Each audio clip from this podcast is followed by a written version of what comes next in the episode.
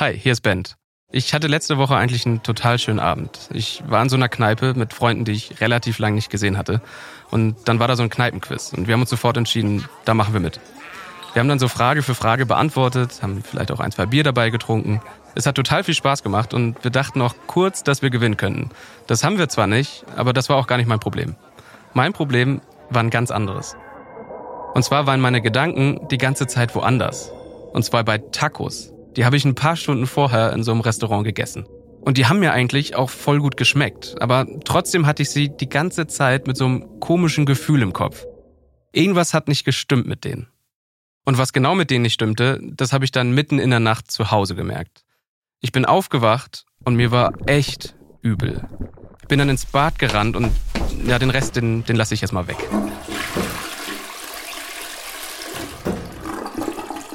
Sagen wir nur so viel. Ich habe mir da was eingefangen. Also was genau weiß ich nicht. Und wo genau, ja, das weiß ich auch nicht. Also in der Bar vielleicht oder doch im Restaurant. Aber ehrlicherweise, ich bin mir schon ziemlich sicher im Restaurant. Immer wenn ich an diese Tacos dachte, da wurde mir übel. Also selbst heute noch, wenn ich daran denke. Ich werde zwar nie herausfinden, ob diese Tacos wirklich schuld daran waren, aber ich hatte da so ein Bauchgefühl. Und seitdem ich das Buch The Extended Mind von Anne Murphy Paul gelesen habe, da höre ich deutlicher auf die Signale meines Körpers. Warum? Darum geht's heute.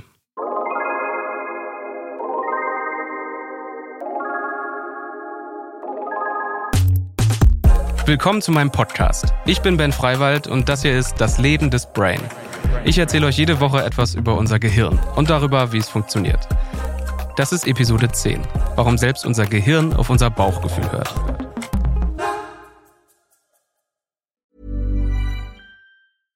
Hiring for your small business? If you're not looking for professionals on LinkedIn, you're looking in the wrong place. That's like looking for your car keys in a fish tank.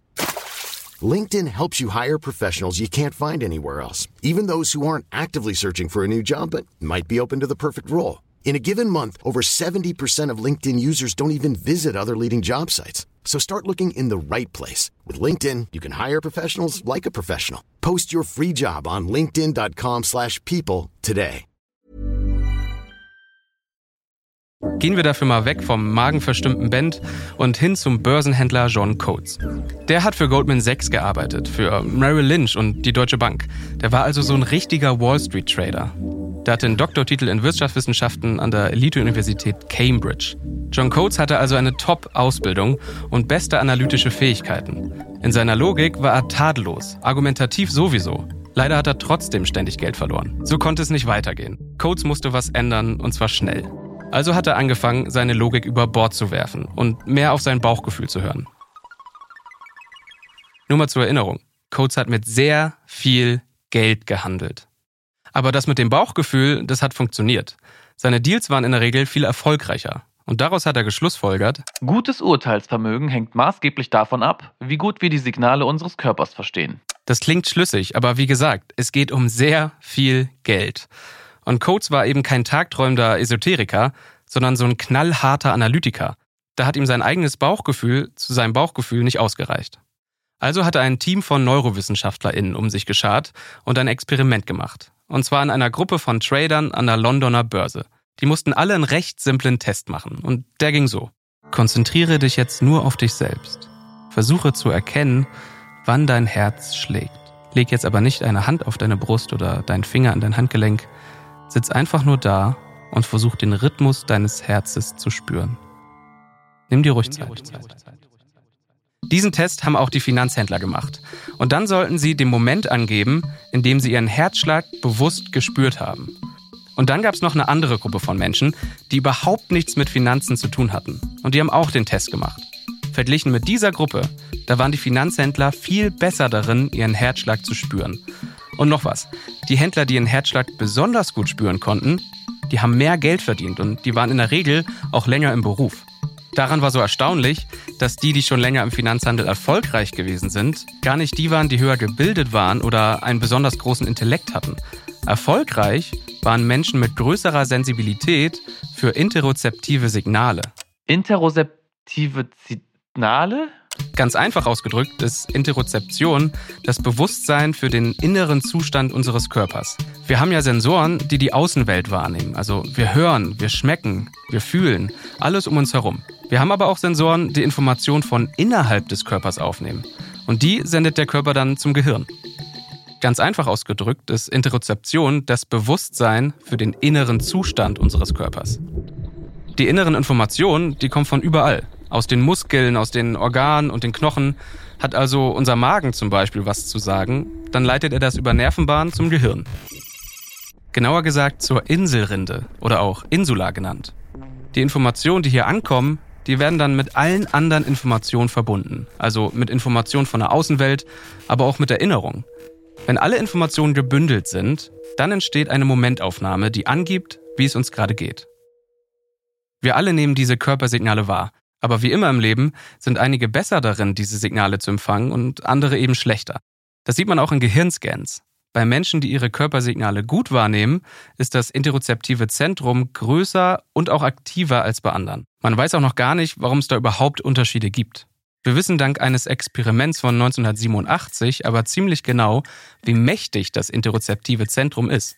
Das Experiment hat der Kognitionswissenschaftler Pavel Lewicki geleitet.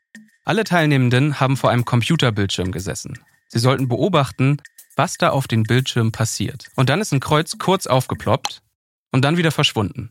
Dann ist es an einer ganz anderen Stelle wieder aufgetaucht und dann wieder verschwunden. Die Teilnehmenden, die hatten eigentlich nur eine Aufgabe. Sie sollten voraussagen, wo das Kreuz als nächstes erscheint. In regelmäßigen Abständen wurden sie also befragt, wo erscheint das Kreuz. Und je länger sie dieses Spiel gespielt haben, umso besser sind ihre Voraussagen geworden. Sie hatten das Muster geknackt.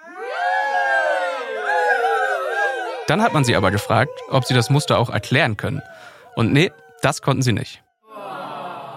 Selbst wenn man ihnen Geld angeboten hat, konnten sie das Muster des aufploppenden Kreuzes nicht erklären. Das Muster war zu komplex. Der bewusste Verstand, der konnte es nicht verarbeiten. Ja, aber warum sind sie dann immer besser geworden? Interozeption. Unser Körper regelt sowas.